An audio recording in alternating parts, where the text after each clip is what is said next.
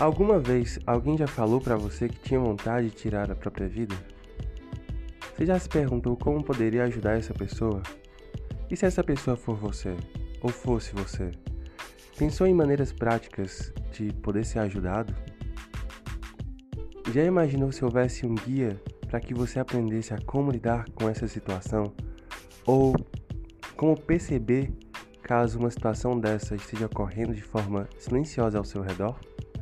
Bem, o meu nome é Caio Marques e eu convidei a psicóloga Francimeire França para a gente debater e tentar fazer esse guia para vocês. Fiquem com mais um episódio no Converse com a Mamãe Podcast.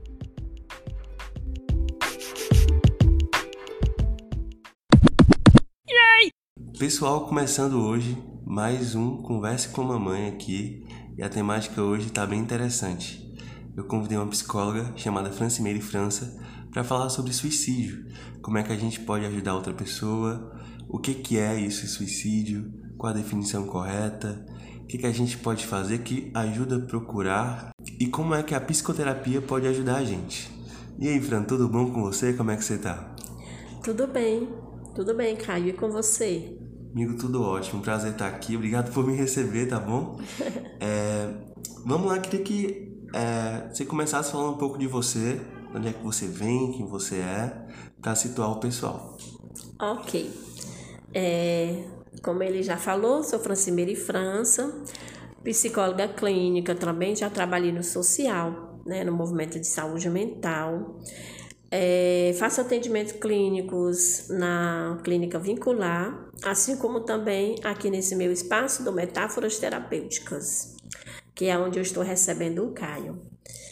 É, antes de tudo, muito obrigada, Caio, pelo convite, pela confiança, né, de fazer esse convite para falar sobre esse tema tão importante e necessário de ser falado todos os períodos, né? Você veio fora do setembro e eu achei isso muito é, importante, né? Você ter esse olhar, que é o que a gente da suicidologia, enquanto estudante, enquanto pesquisador, enquanto profissional, precisamos nos unir, né? E sou, fui estudante de psicologia da Estácio durante todo o meu percurso, cinco anos. Gratidão aos professores da Estácio. Todo o meu aprendizado vem dessa fundamentação teórica e prática vivenciada na, nessa instituição. Para além da instituição, fiz vários cursos de formações, incluindo é, dentro da clínica vincular, que é a clínica na qual eu faço esse atendimento hoje, na direção da doutora Deisiane Lima. Basicamente isso, sou filha, sou mãe, sou mulher, sou avó, tenho cabelos compridos, para quem não está me vendo, um, um pouco castanho escuro. Nesse momento estou com a blusa com flores rosa, né? E o fundo preto. Enfim, é isso. Eu queria que você falasse um pouco né, da sua abordagem. Muitas pessoas não sabem, né? Mas a psicologia ela é dividida em várias abordagens. E eu queria que você falasse um pouco da sua abordagem, como é que ela trabalha, o que é que você faz. Pronto. A minha visão teórica, né, a minha abordagem é gestalt terapia, tendo como base é, essa percepção, né, a teoria da percepção, das sensações e ao mesmo tempo, né, trazendo essa presentificação, o aqui e agora do existencialismo e, e corresponsabilizando a pessoa por suas escolhas. Basicamente isso. É, e a gente vai falar hoje sobre suicídio, né, um episódio é, fora da curva do Setembro Amarelo, quis trazer esse, essa temática, né, fora da questão do Setembro Amarelo. E aí, vamos falar um pouco sobre suicídio, que é um dos problemas de saúde pública que mais afetam o mundo todo, né? Um dos problemas mais graves. E a definição de suicídio, ela vem bem de morte em decorrência de ações danosas, autodirigidas, que visam intencionalmente a morte, né? Então hoje a gente tem muitas mortes acontecendo com a situação da pandemia e muito suicídio também, né? Você acha que falar sobre tudo isso hoje ainda é um tabu? Pronto. É, eu, eu tenho como referência né, muitos teóricos, mas o livro Suicídio e Gestalt Terapia, da Karina Okajima Fukumitsu, ela define de uma forma tão única né, o, o suicídio, quando ela traz que o suicídio é uma dor que não pode ser reparada como é, outras patologias que você pode usar morfina, né? E aí o fato de você não poder amenizar essa dor faz com que esse sujeito é, procure amenizar essa dor de outra forma, que é né, essa busca dessa prática, né, como se pós-morte ele conseguisse ali resolver esse problema. Então, infelizmente, esse próprio é, essa pessoa ela é a vítima e o autor ao mesmo tempo dessa prática. É, e por que que você acha que é importante a gente conversar sobre suicídio, né? Às vezes as pessoas fogem bastante dessa temática, é uma temática que você não vê muito por aí. Apesar de muitas questões relacionadas à psicologia estarem é muito em evidência, como o tratamento de ansiedade, né, questão de cuidado da saúde mental, mas apesar da, do suicídio ser um dos maiores problemas né, do mundo, é, a gente não vê muita coisa por aí. Né? Por que, que você acha que é importante a gente estar sempre falando sobre, sobre esse tipo de, de situação, né, esse tipo de problema? É, a Organização Mundial de Saúde né, fala de um milhão de pessoas morrendo no mundo e no país, 10 mil pessoas aproximadamente morrem por ano. Então, assim, fica uma indagação: será que isso é, né, é levado em consideração para ser uma questão de saúde pública? Eu acredito que sim. Muitos especialistas concordam né, e dizem que sim. Inclusive, a própria Fiocruz, ela oferece cursos, né, projetos, especializações, no intuito de, de fazer com que esses profissionais se aproximem mais dessa teoria, né, para identificar melhor o problema dessa, dessa população, para reduzir os riscos, sim, né, porque é possível, se a gente falar mais sobre esse assunto, quanto mais falamos, mais vamos poder estar próximo e resolvendo esse problema. Partindo para uma questão mais visível, né, é, às vezes isso acontece muito quando você não espera. Então, é até chocante, né? Porque a pessoa geralmente emite sinais que não são tão perceptíveis, né? Então, acontece algumas vezes de uma pessoa até mesmo jovem cometer suicídio. E aí fica aquela questão, né?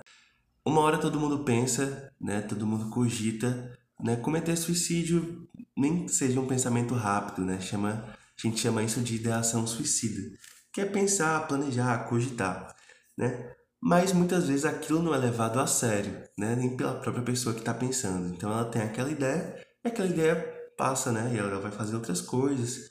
A mente dela direciona ela para outras coisas.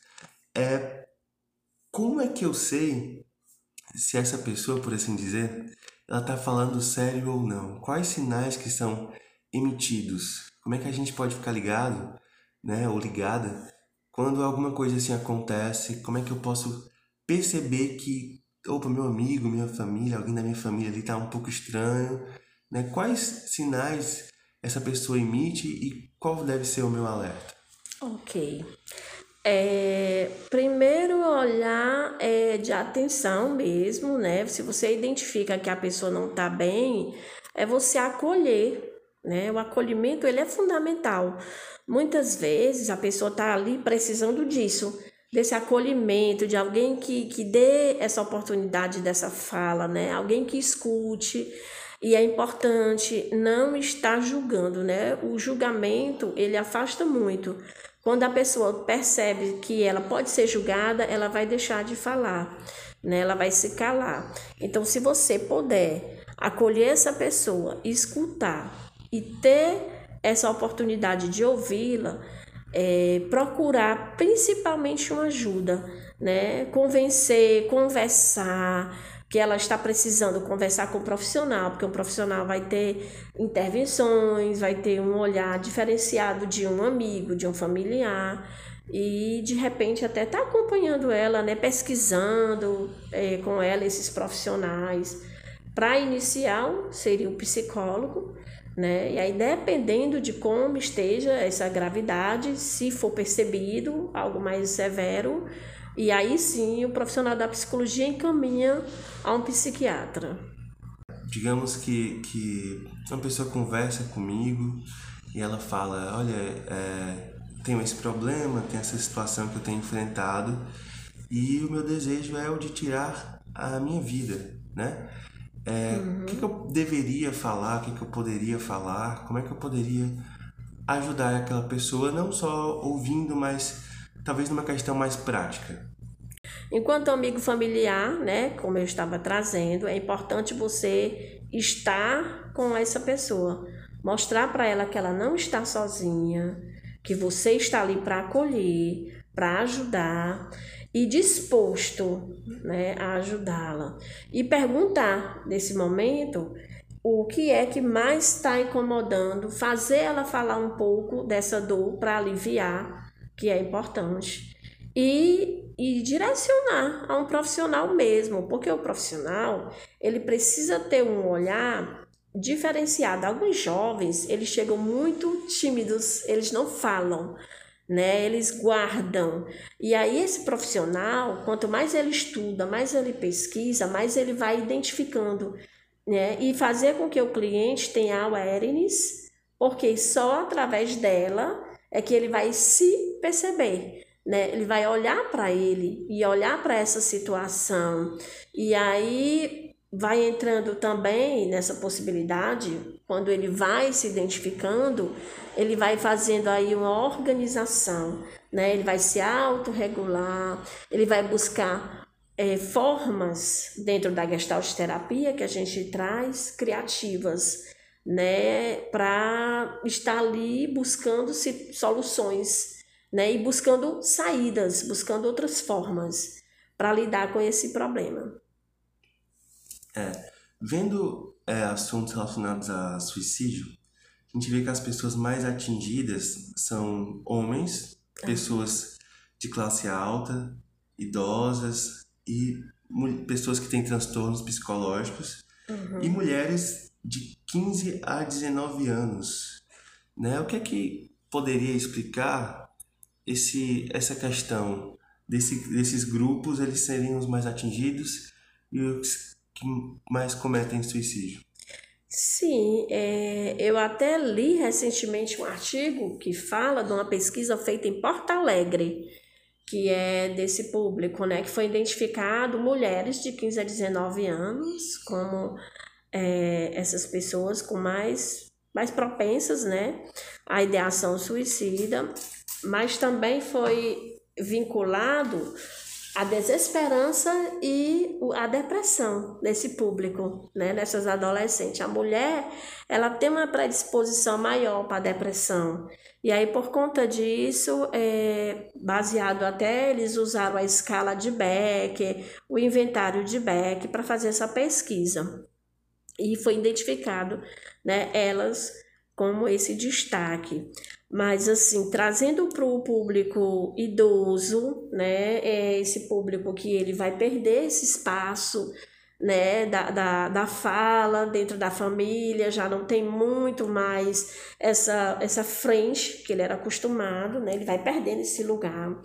Ele também vai perdendo é, o, o, espaço de trabalho, que é onde ele se sente, né, que ali ele produzia algo. Então, esse distanciamento desse espaço também vai fazer com que ele se sinta né, inútil. E aí, alguns momentos, eh, as pessoas vão saindo e esse idoso vai ficando sozinho. Né? E aí, o fato dele se sentir nessa situação, de ter perdido esse espaço, leva também, são fatores, né, que pode estar ajudando aí nessa, nesse ato. E o outro público que você trouxe, né, que são transtornos mentais.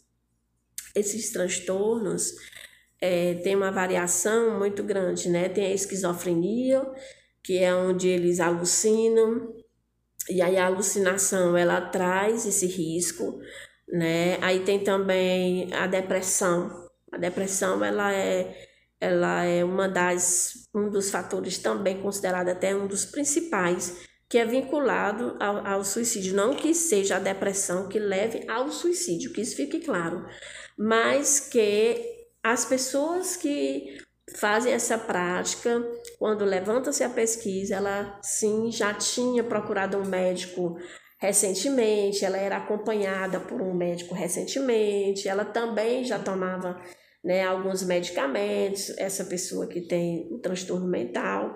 Então, é, nesse sentido, a gente bota a depressão também é, vinculada, né? É, você falou de, de idosos, né? É, quando chega nessa idade mais avançada, terceira idade, né? É terceira idade que chama? É, terceira, terceira idade. idade. Pronto. É. Às vezes eu me confundo. Eu digo jovens idade, mas é terceira idade. né? É. Você fala de perder espaço, né? Perder espaço em relação à produtividade, espaço de fala, é, perder espaço dentro da família, né? Fica aquela questão de, de um pouco de desconsideração. Uhum. Você acha que isso acontece muito na sociedade hoje em dia? Né? O que, que a gente poderia fazer para cuidar dos idosos, né? Porque, por exemplo, ele já não se sente muito, não se sente muito bem em relação à produção dele, né?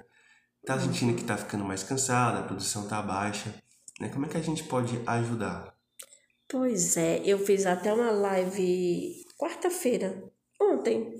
Não, antes de ontem, ontem foi quinta.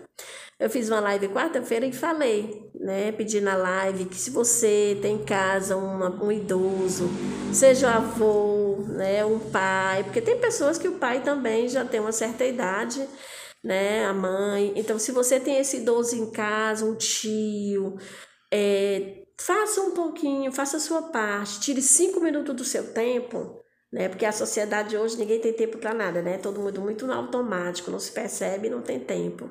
Tire cinco minutos do seu tempo para ajudar esse idoso, para perguntar se ele está bem, como é que ele está, se ele está precisando de alguma coisa.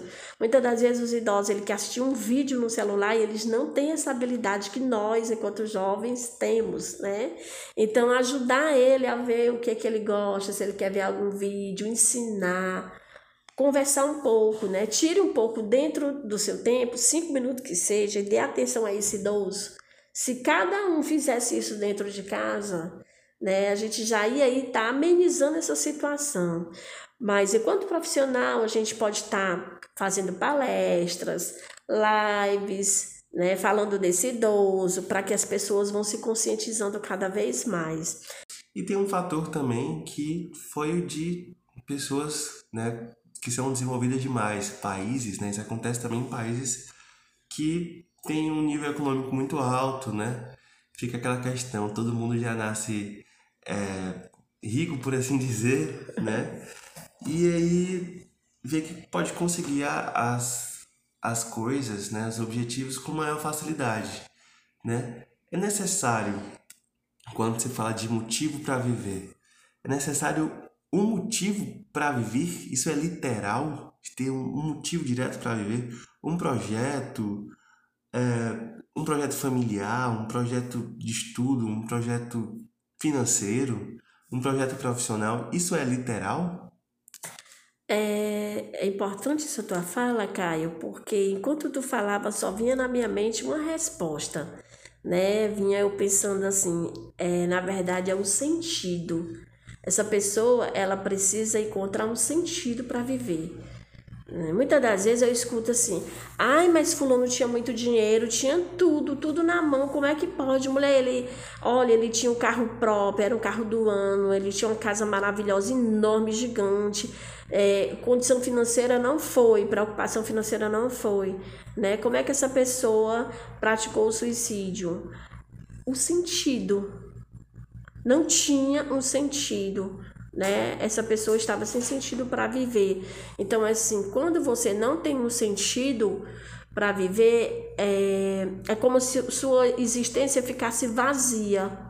Você fica vazio, né? E ficar vazio é uma pessoa que é, então é indiferente. Tanto faz eu estar aqui como eu não estar. né? Qual é o meu papel? O que é que eu faço aqui? Quando ele não encontra sentido para a vida, ele não encontra um sentido para a existência dele. Hum? Perfeito. Tem uma frase muito marcante que eu ouvi do Mário Sérgio Cortella, né, um filósofo, que ele fala, né, uma frase linda demais, que é para quem não sabe para onde vai, qualquer estrada é caminho. E essa questão de procurar um sentido, né, ter o seu rumo próprio, sua própria estrada, né, de fazer suas próprias escolhas.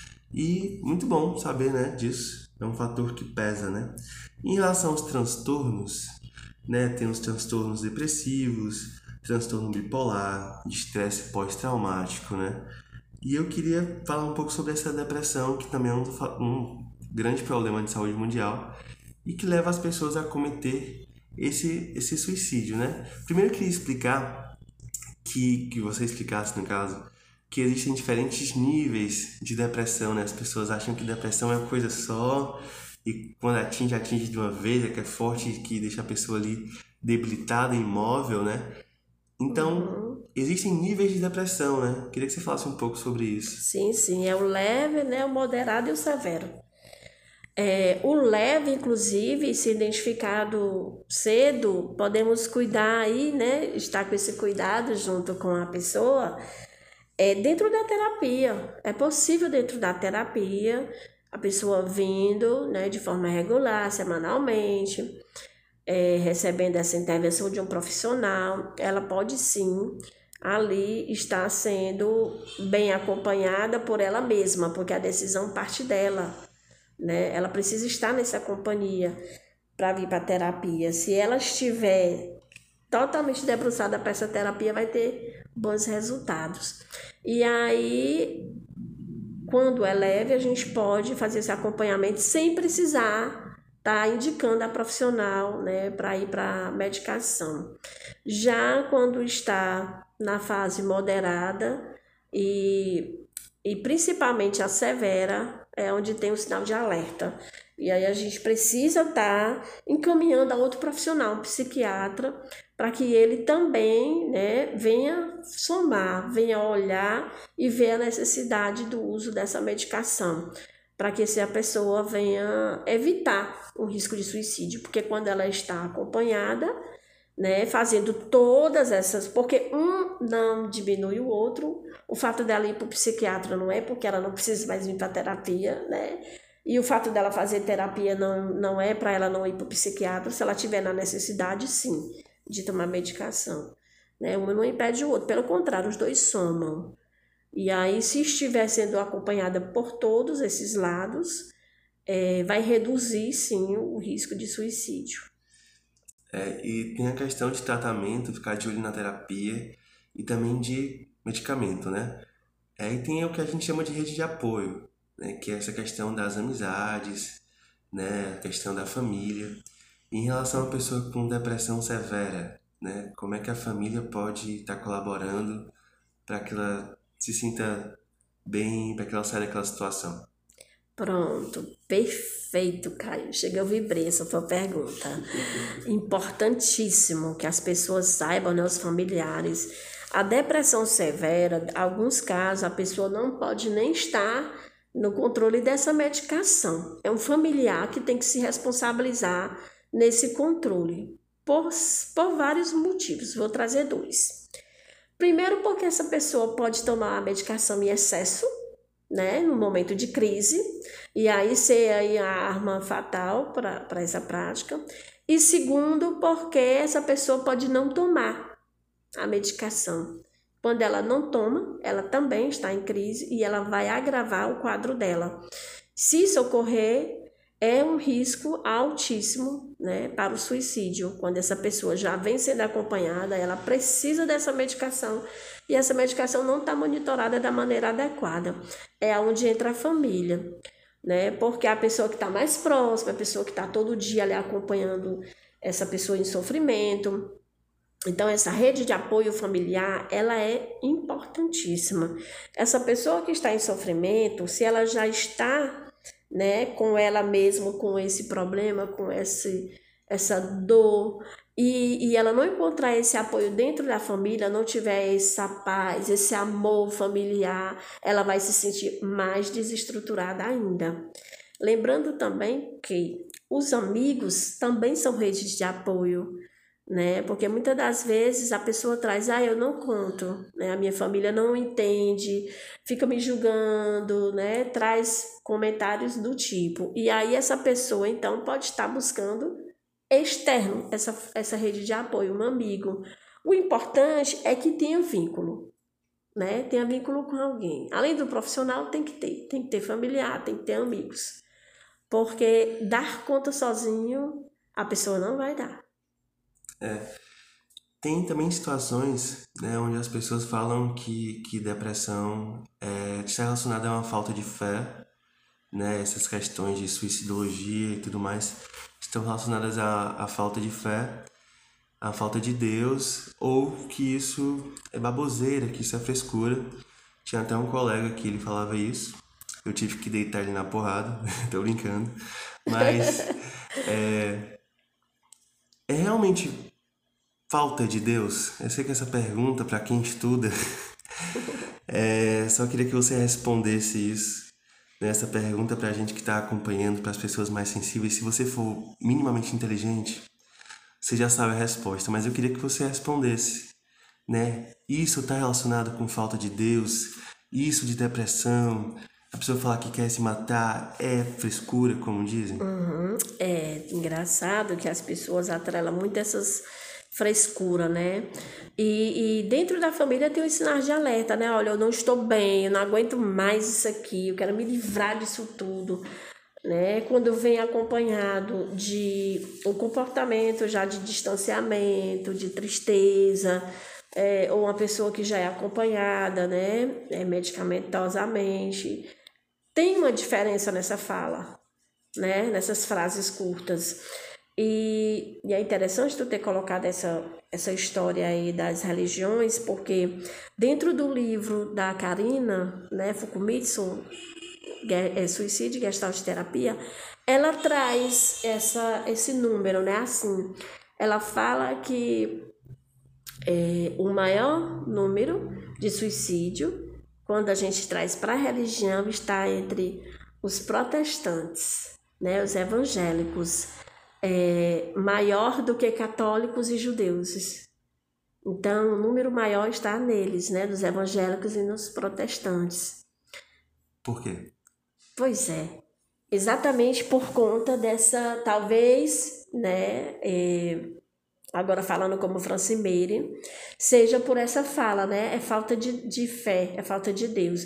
Quando você usa esse termo, você descarta qualquer outro tipo de tratamento porque você fica só né, atrelado à fé, esperando por esse milagre. Mas é a espera de um milagre que você não ajuda esse milagre a acontecer.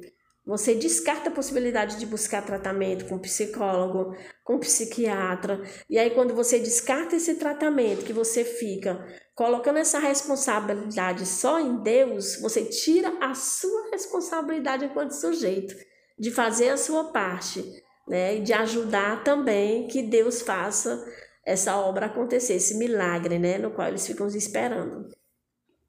Perfeito. É, tem uma matéria que eu separei aqui de uma moça, né? A matéria é da, de uma moça chamada Giovanna Boriello, do R7. E ela fala de uma blogueira que ela ia se casar e antes de se casar, um dia antes, o noivo a abandonou. Uhum. E aí ela foi abandonada praticamente no altar uhum. e aí cometeu suicídio. Tem aqui uma pesquisa que ela fez, eu não sei até onde isso é verdade, uhum. mas fala que 42% dos casos também está relacionado ali a relacionamentos amorosos, né? Então tem essa questão assim, quando a pessoa termina com a outra, ela fala, ah, vou me matar, você nunca mais vai me ver. É, esse é um fator que também tem levado muitas pessoas né, a cometer suicídio, esse fim de relacionamento, questões amorosas? Sim.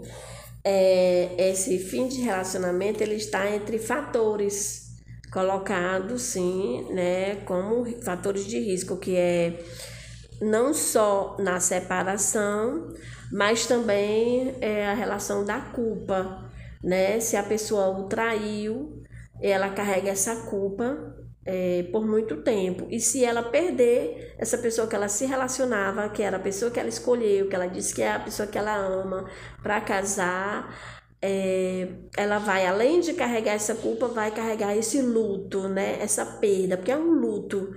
E aí, dependendo de como esteja o estado emocional dessa pessoa, isso tem um grande peso, né? Essa perda. Então, por conta disso, a separação, né, o término de relacionamentos, ele está entre fatores que influenciam né, nessa, nessa decisão.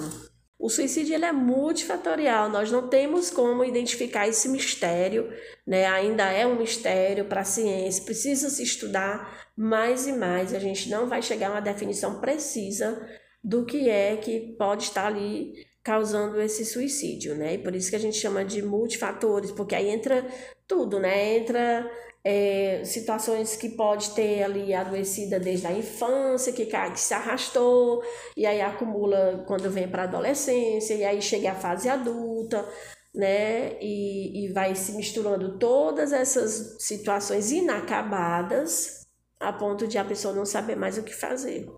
É, são esses fatores econômicos, fatores de relacionamento, fatores familiares, né, emprego, vida profissional, estudos, isso. tudo isso vai levando, né, e você nunca sabe de onde vem. Pode ser dois, três, pode ser todos, né, uhum. e aí isso leva a uma crise. Né? Relacionado à crise, né, do que você estudou, do que você sabe, do que você viu, é, existem às vezes pontos de crise, né, então é, ultimamente tá tudo normal, por exemplo, né? Uhum. Tá tudo normal, vamos citar aqui o João. O João tem uma vida normal, assim, entre aspas, né? né? Tá tudo ali dentro dos conformes para ele, da realidade dele, ele sofre uma perda muito grande, ele perde toda a família dele. Né? Ele entra em crise, logicamente ele vai entrar em desespero. Uhum. O suicídio, ele acontece mais próximo a essa crise ou ele pode acontecer ao arrastar do tempo. Existe uma probabilidade maior da pessoa cometer suicídio quando o acontecimento de luto, de perda, né, um acontecimento fatal, ele está mais recente? Primeiro a gente tem que levar em consideração que cada sujeito né, é ímpar. Cada sujeito tem sua forma e a gente vai aprendendo cada vez mais. Sempre vem uma situação nova no qual a gente não conhecia uma atitude que a gente não conhecia. Mas é, estudos provam que quando a pessoa recentemente perdeu alguém que é muito querido, isso pode ser uma pessoa que já tem a estrutura emocional abalada, já é uma pessoa que sofre com depressão, toma medicação. Lógico que vai ser uh, uma situação muito mais delicada para ela receber essa notícia né? Tem essa diferença de uma pessoa que não tem depressão para uma que já tem. A predisposição para cair na melancolia e na tristeza, é, ela é mais propícia, né? Quando perde-se alguém. Datas, datas que lembre, né? Que lembre pessoas que perdeu, seja ali um familiar muito querido, uma mãe, um pai. Essas datas, ela tem um significado muito importante para essa pessoa, né? Quando ela novamente cai nessa situação de tristeza. Então, é, não necessariamente também quando essa pessoa esteja só na tristeza seja considerada a crise. Algumas vezes o fato dela estar eufórica demais é crise, né? Algumas pessoas com depressão, inclusive, ficam mascarando com um sorriso o tempo todo, né? Para não apresentar que está com esse problema. Então, assim, a gente não tem que vincular só a tristeza, tem outros, outras situações e outros sintomas que precisam ser observados junto a, a, a esse sujeito. É uma observação importante que eu notei, né? É que as pessoas né, começam a se despedir de coisas, a questão de doação, de visitar lugares, Sim. de ver alguém pela última vez. É como se ela começasse esse processo de se despedir, não é? É muito importante a gente estar ligado nessa questão. Existe realmente essa, essa despedida, queria que você falasse disso, né? Essa questão de vou começar a doar minhas coisas, a me despedir, porque sente que vai morrer ou vai tirar a própria vida? Sim, sim. É, já foi provado, né, cientificamente que essas pessoas elas buscam isso, né, de ver as pessoas que elas têm um amor profundo, como se fosse uma forma de se despedir, é, fazer coisas que traz prazer, né? Se ela tem um prazer numa atividade física, ela vai lá fazer muitas vezes aquela atividade como forma de se despedir. Para o próprio familiar, ela, se ela não dava senhas, ela passa a entregar as senhas, né, de cartões de crédito, de contas bancárias. É, a estrutura da própria casa, ela quer mudar, ela quer melhorar. Se ela vê que tem algo que a família dependa dela, por exemplo, né, para estar tá mexendo, para abrir um portão se for muito pesado, ela vai possibilitar essa facilidade, então ela vai fazer essa mudança. Né? Então ela, ela fica preparando esse familiar como forma para viver sem a presença dela. Ela tem esse cuidado. E é muito importante a gente notar tudo isso, né? Porque é, geralmente quando um suicídio acontece, as pessoas pensam, nossa, estava tão bem, fez atividade, isso, aquilo. Uhum. Pode ser que seja um ritual de despedida, né? Sim. Então é importante a gente estar tá sempre ligado. Acho que a nossa conversa ela se baseia muito nisso de perceber, acolher e escutar, né? Não tem muito mistério, né? Acompanhar seu familiar ali, é, perceber como é que ele está se comportando, estudar um pouco, né? Caso você sinta que aquilo pode acontecer, todo cuidado às vezes é pouco, né? Mas vamos falar de ajuda, né? Tem uma coisa chamada CVV, né? O Centro de Valorização da Vida. Você que esteve lá e tem uma ligação mais forte, né? com, com CVV. Você pode falar um pouco dele, como é que acontece, como é que a pessoa entra em contato, né? O número 188 que a pessoa liga, como é que ela vai ser acolhida? É interessante tu ter trazido o CVV, porque eu queria falar primeiro da seriedade do CVV, né, ao buscar esse profissional. É, não necessariamente seja um profissional da psicologia, né, eles não exigem, Pode ser pessoas que estejam disponíveis, dispostas a ajudar. E aí se passa pelo processo né, de treinamentos para que essa pessoa esteja preparada para fazer parte do CVV. Eu entrei né, nessa, nessa situação de fazer essa seleção, e aí quando eu já estava já faltando a poucas etapas para entrar. Eu não fui, eu desisti da seleção por conta de ter, ter recebido uma proposta de trabalho.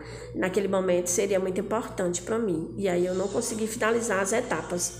Mas eu acompanhei bastante esse processo. E o CVV, você liga o 188 né? Tem profissionais que são treinados para fazer esse acolhimento, essa escuta, esse atendimento.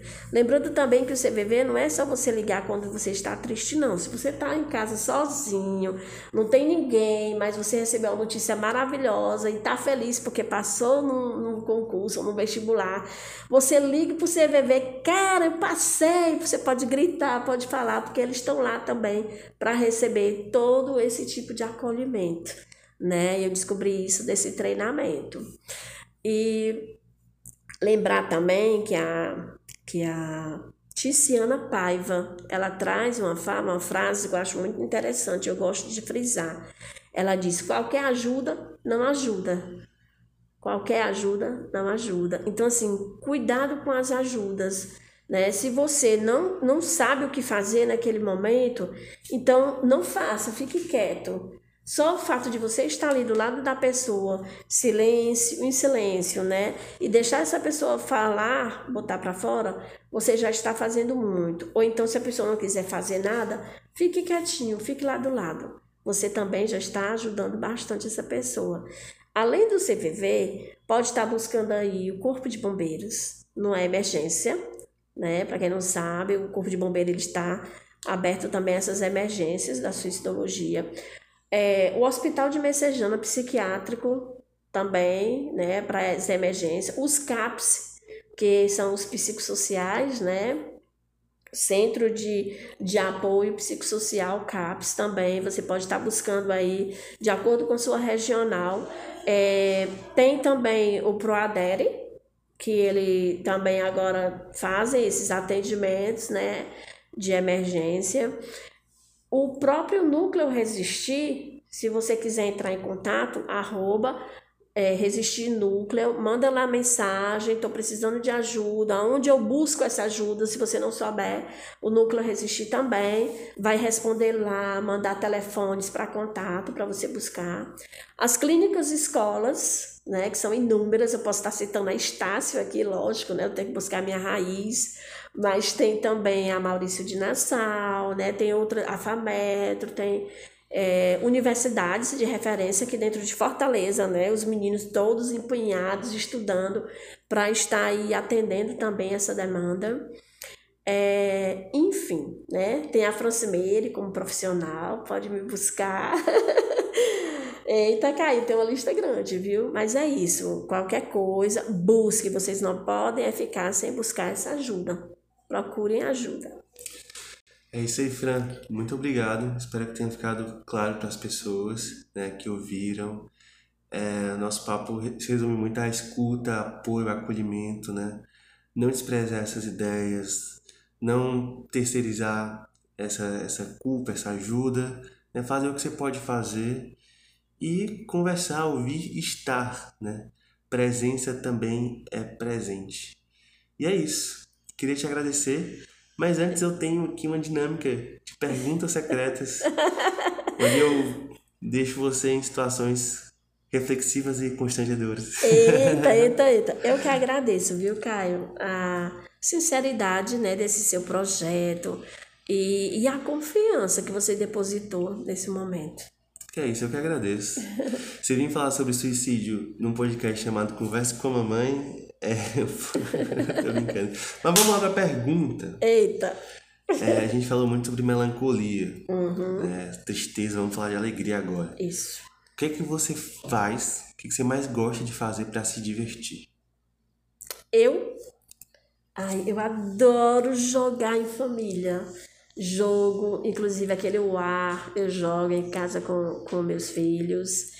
É, Uno, adoro Uno. Eu gosto muito de jogar. E assistir filme comendo pipoca. E a pergunta, é, a segunda pergunta é essa, né? Você é fã de cinema, de livro, você tem um clube do livro, né? Uhum. E eu queria saber qual obra dessa cinematográfica ou literária que mais te marcou e por quê. Eita! Eu li recentemente a obra do Jorge Amado, né? E, e aí ele fala dessa situação de rua dos meninos, né? De areia. É, foi uma obra que marcou muito por vivenciar cada leitura, cada momento, é como se eu estivesse olhando aquele campo, o local que os meninos estavam abrigados, eu conseguia visualizar nessa leitura. Então, por ter sido mais recente, foi a, a que eu lembro assim que mais marcou. Mas teve tantas outras, como por exemplo, é, A Coragem de Ser Imperfeito, que é o meu livrinho de cabeceira. Eu adoro, porque eu não preciso ser perfeita, né? E é importante que a gente tenha esse cuidado, esse olhar para a gente. A gente não precisa ser perfeito. A gente faz as coisas de acordo com o que são possíveis, dentro das minhas possibilidades né? Respeitando meu tempo, respeitando meu espaço. E aí eu gosto muito dele também. É filme, né? Você quer filme também? Pode ser. um filme muito marcante que eu assim carrego para a vida, né? É, que eu assisti inclusive desde a época que eu era jovem, Dice Dance. Eu adoro aquele filme né? É, que tem aquela moça que dança, é, que é Cíntia, né? O nome dela na vida real. Eu adoro ela, era considerada, ela é chamada de Baby no filme. Eu não sei se você conhece, Ritmo Quente, né? Ah, conheço, conheço. que outra cidade dança. É Ritmo Quente. Massa. É, tem uma parte aqui que eu tô colocando recentemente para as pessoas que aparecem aqui, né, que eu converso com elas, eu tenho esse episódio que vai ficar guardado para sempre, né? E aí eu sempre peço um conselho, uma frase assim que você poderia me dizer, uma coisa que você aprendeu durante a sua vida, que você acha que poderia somar para quem está ouvindo, para mim, E eu queria que você me desse um conselho, uma frase, qualquer, qualquer coisa que pudesse somar. Uma frase. Eu já trouxe várias, né, de autores, mas eu não queria trazer mais de, de autores. Eu queria trazer uma frase que de valores, né, que eu tenho aprendido na minha existência familiar. Eu posso estar trazendo a, a frase do meu pai que sempre ficou, né, eu nunca esqueço e, e eu sempre levo, né, do homem só se aproveita a palavra. Então, se você disser uma coisa, você busque cumprir. Então, olhe se você pode cumprir antes de prometer. Né? Então, isso marcou muito essa fala do meu pai. Eu era uma criança, mas eu nunca esqueci essa fala dele. E da minha mãezinha, né, também, porque não pode falar só do papai, né? Tem que falar da mamãe, senão ela vai ficar com ciúme. Da minha mãe, ela sempre diz que é, saiba entrar e sair em todo lugar né, a verdade ela sempre prevalece. Então, busque esse cuidado, né? Quando você entrar, você entre e saia, né? Na sua verdade, na sua integridade. E, e esses são os conceitos que eu carrego né, para minha existência, para minha vida, esses ensinamentos. Muito bom.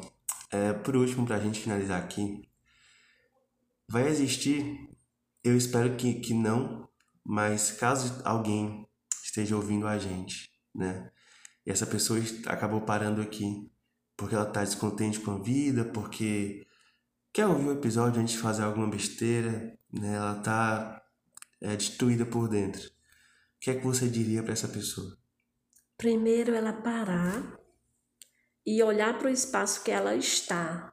Nesse espaço, onde ela esteja, dentro do carro, né, uma moto, ou dentro de, de uma casa, dentro de um, de um quarto, uma sala, não sei, qualquer espaço, onde, ou no meio do nada, ali no meio ambiente, né, fora, externo, ela parar e olhar em sua volta, olhar para as coisas que estão à sua volta, tentar buscar cinco coisas que ela consegue ver, né? E ela listar, isso, opa, eu consigo ver isso, isso, isso. Então, ela listar cinco coisas que ela consiga ver.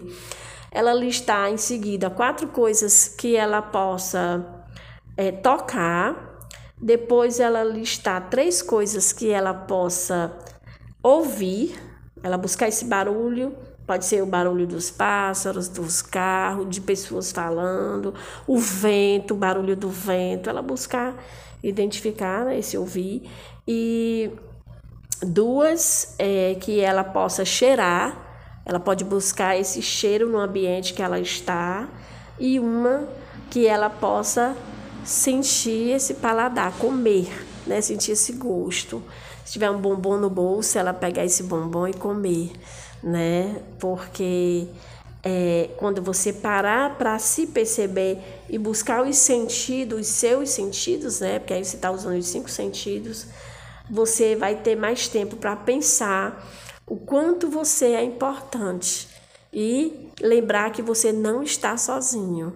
Nesse momento, você tiver com seu celular, pega o telefone, ligue para uma pessoa que você gosta muito, né? Uma pessoa que é especial para você. Procure escutar a voz dessa pessoa, marque alguma coisa com essa pessoa para você ir até onde ela esteja, de repente tomar um chá, um café, jogar um pouquinho conversa fora. Qualquer forma que você buscar de ajuda nesse momento, né? Você pode voltar aqui o podcast, né? ouvir novamente, ganhar mais tempo para isso, que eu e o Caio estamos aqui nessa intenção, nesse intuito de ajudar. E, e é isso, gente. Qualquer coisa, existem mais episódios sobre ansiedade, sobre setembro amarelo. E é isso, né? Isso é importante. Procure ajuda. E se alguém estiver procurando por você nessa situação, que você note que a pessoa não esteja tão bem, escute, faça alguma coisa, né? Escute, acolha e a gente vai caminhando para que esse problema ele diminua, né? E que as coisas possam dar certo apesar dos tempos difíceis que a gente está passando. Fran, muito obrigado, tá? Eu Mais uma vez, te agradecer, foi muito legal. Espero que você tenha gostado também. Uhum, e é isso. muito obrigada. Você quer deixar contato, Instagram? Sim, importante, né? É, meu Instagram, arroba psicóloga Francimeire, número 85, que é de Fortaleza, 98679 8057. Qualquer coisa, só procurar Francimir França. Uhum. É isso aí, Fran. Muito obrigado, tá? Obrigada. simple thing where have you gone i'm getting old and i need something to